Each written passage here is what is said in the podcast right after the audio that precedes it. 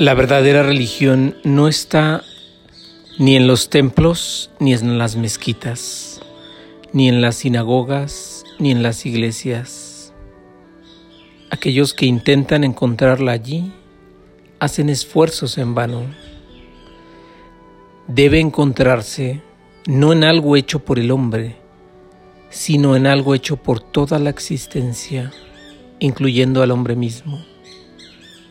No se puede esculpir una estatua de Dios porque Dios es la fuente misma de la vida y nada más. Dios no tiene cara propia, no tiene manos propias, no tiene ojos propios. Pero si estás en silencio, en paz, con una actitud amorosa, de repente tus manos van a comenzar a temblar con una nueva fuente de energía tus manos se convierten en las manos de Dios. Tus ojos comienzan a ver de una manera totalmente diferente. Se convierten en los ojos de Dios.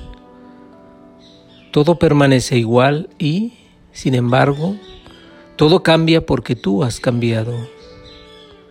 Dios es una manera de vivir, un estilo de vida, vivir en armonía con la existencia.